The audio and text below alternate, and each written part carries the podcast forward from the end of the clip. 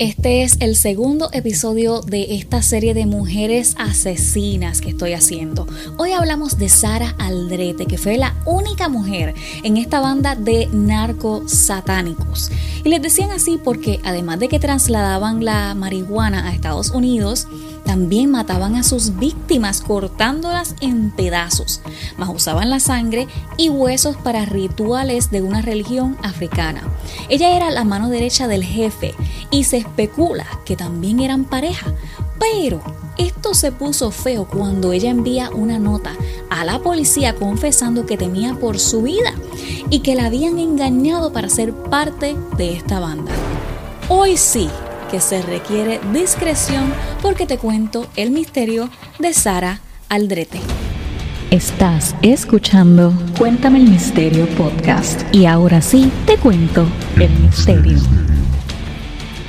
Esto comienza, o mejor dicho, la policía se dio cuenta de este problemón cuando uno de los integrantes de la banda de narcos satánicos fue detenido por la policía en un operativo de rutina. Pero luego de un largo y posiblemente doloroso interrogatorio, él confiesa que era parte de una secta y que hacían sacrificios en el rancho Santa Elena que era también donde traficaban la droga para enviarla a los Estados Unidos. De allí, la banda sale del rancho porque ya la policía sabía y van a esconderse a un departamento en la capital de México. Y aquí es que la policía recibe un recado de Sara, que aparentemente fue una nota que logró tirar por la ventana para que llegara a manos de la policía, en la cual ella les dejaba saber que por favor la ayudaran, que la tenían secuestrada, que la iban a matar y que el hombre que buscaban estaba aquí, o sea, dándole la dirección de donde ella se encontraba. Pues luego de la confesión y la nota, la policía llega al escondite y allí se formó eso fue una lluvia de balas, porque el jefe de la secta, que le decían el padrino, al verse, como decimos, entre la espada y la pared, o sea, acorralado, pues él empezó a disparar. Y allí comienza esta balacera que parecía eterna porque duró aproximadamente 45 minutos. Esto fue en mayo 6 del 89. Pues les hablo un poco del padrino para que sepan cómo involucra a Sara en este problemón. El padrino se llama Adolfo Constanzo. Nació en Miami y fue criado en Puerto Rico, donde su madre lo inició en el culto afroamericano Palo Mayombe.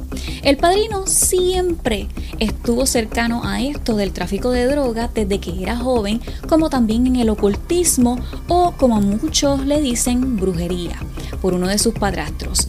En el 1984, creó un grupo, o podemos decir como una banda de criminales en Matamoros, México, que estaba dedicado precisamente a la santería como también al tráfico de drogas. Entonces, tres años después de esto es que conoce a Sara. El padrino le presentó a Sara todo el poder y la protección que tenía con la religión. Entonces, tiempo después, ella se une y él la bautizó como la madrina. El trabajo de Sara era más bien reclutar a los ahijados, que usualmente eran jóvenes de 21 y 23 años de edad que eventualmente trabajarían para ellos. Otra ventaja que tenía Sara era que al estar con él no tenía ningún problema económico porque él se hizo cargo de ella y de su familia económicamente. Bueno, pues ya saben quién era él y cómo ayudaba a Sara continuamos con el momento de la balacera. Pues luego de estos 40 eternos 45 minutos de lluvia de balas entre la policía y la banda, el padrino dijo, de aquí no vamos a poder salir. Así que le pidió a Álvaro de León que le disparara y que también le disparara a otro de los ahijados que estaba con ellos. Y esto porque él iba a regresar de la muerte más poderoso que antes para buscar venganza. Así que Álvaro le pega un tiro al padrino, a los ahijados y luego se suicida. Quiero hacer un paréntesis para un poquito de conocimiento. El padrino le dice esto porque ellos en el Palo Mayombe trabajan con muertos o espíritus. Así que al morir y estar trabajando con muertos, él dice esto refiriéndose a que su espíritu regresaría más fuerte para vengarse. la única persona que salió de allí fue Sara. Entonces, de aquí la policía, de acuerdo a la confesión de aquel integrante de la banda que detuvieron al principio, sabía que ellos no hacían el tráfico de drogas y los rituales allí, sino que en el rancho Santa Elena. Entonces, cuando los policías entraron al rancho, encontraron un caldero de hierro que entiendo que se llama la enganga o prenda, que es como un caldero mágico para ellos, en la, para los que practican en esta religión. Lo necesitan porque va dedicado al espíritu en específico con el que trabajan. La policía encontró varios palos de madera que estaban quemados hasta la mitad, restos de sangre y sesos. Había muchas cacerolas pequeñas con despojos de animales, manchas de sangre gigantescas por las paredes y en el piso huesos quemados que eran de humanos y de animales, columnas vertebrales colgando dientes, pelo humano, machetes y varios kilos de marihuana. Sin embargo, lo más fuerte y espeluznante fue que uno de los integrantes había confesado que habían cuerpos enterrados. Entonces al buscar descubrieron una fosa debajo de uno de los corrales donde encontraron los cuerpos de 13 personas mutiladas en diferentes estados de descomposición lo que llevó a los agentes a decir que esto era por rituales satánicos. Bueno, pero luego de este descubrimiento, es que detienen a Sara María Aldrete Villarreal, porque entendían que de alguna manera tenía que haber estado involucrada con estas muertes, ya que los que confesaron habían sido reclutados por ella o por el padrino, y todos sabían que era la mano derecha del padrino. Ellos confesaron que sabía todo lo que sucedía en cada ritual porque ella era la sacerdotisa y era parte de los rituales. Pero entonces, ¿quién era Sara realmente?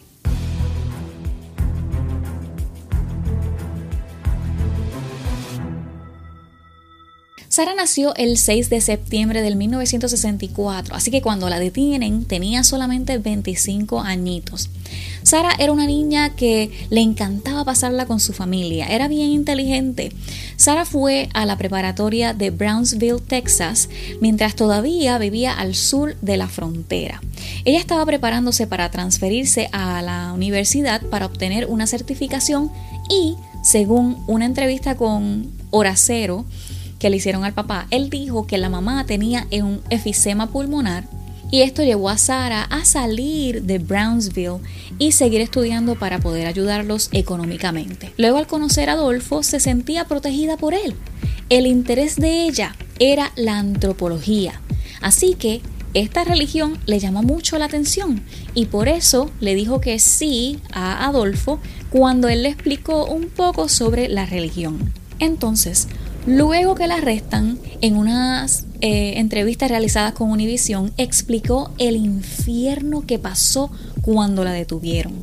Porque no solo fue conocida públicamente como la asesina de muchas de estas víctimas, sino que también fue víctima de abusos sexuales múltiples que la dejaron incapacitada para ser madre.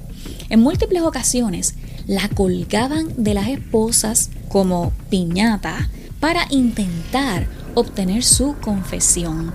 Le colocaban bolsas en la cabeza para quitarle la respiración. Permaneció días desnuda dentro de una celda donde tampoco recibía alimento.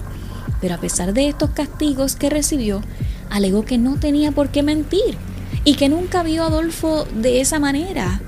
Admitió que era su amigo, pero que ella solamente había participado en una de sus ceremonias que de hecho la tomó de práctica como parte de una clase de antropología. Ella también mencionó en estas declaraciones que las autoridades habían destruido evidencia que era valiosa para la investigación, como la choza en la que presuntamente torturaron a sus víctimas, que fue quemada por la policía cuando entró al rancho. Entonces, ¿de qué se le acusa a Sara?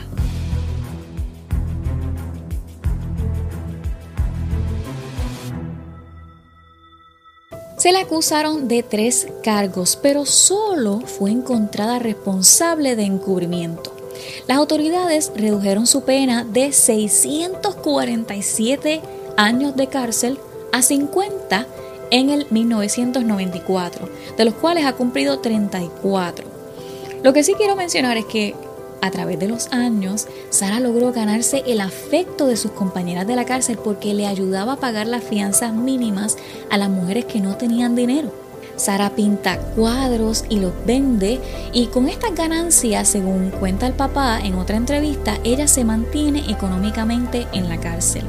También se convirtió en maestra enseñando inglés. Comenzó a hacer talleres de escritura y lectura y practicaba un poco de música.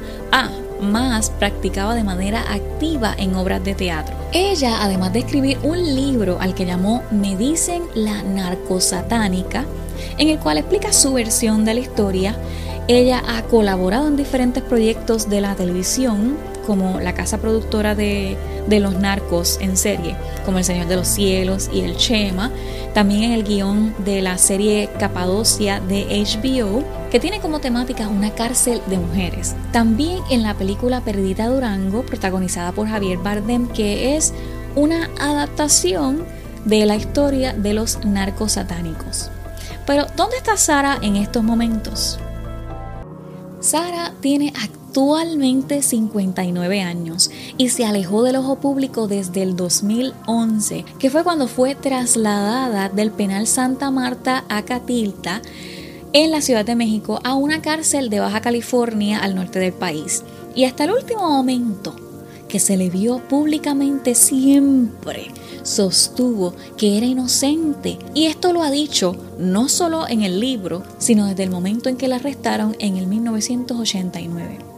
Llegó a pedir que se le permitiera pasar los 20 años que le quedan en arresto domiciliario, pero no se ha dicho nada al respecto. Y aquí la pregunta que me hago es, ¿será inocente? porque hay mucho de lo que no hablé, pero definitivamente que es una historia que cambió la manera en que la policía ve a los narcos desde ese momento. Así que tenía que añadirla en esta serie que estoy comenzando de mujeres asesinas de Latinoamérica. Pero nada, te espero por aquí la semana que viene con un nuevo misterio. Chao.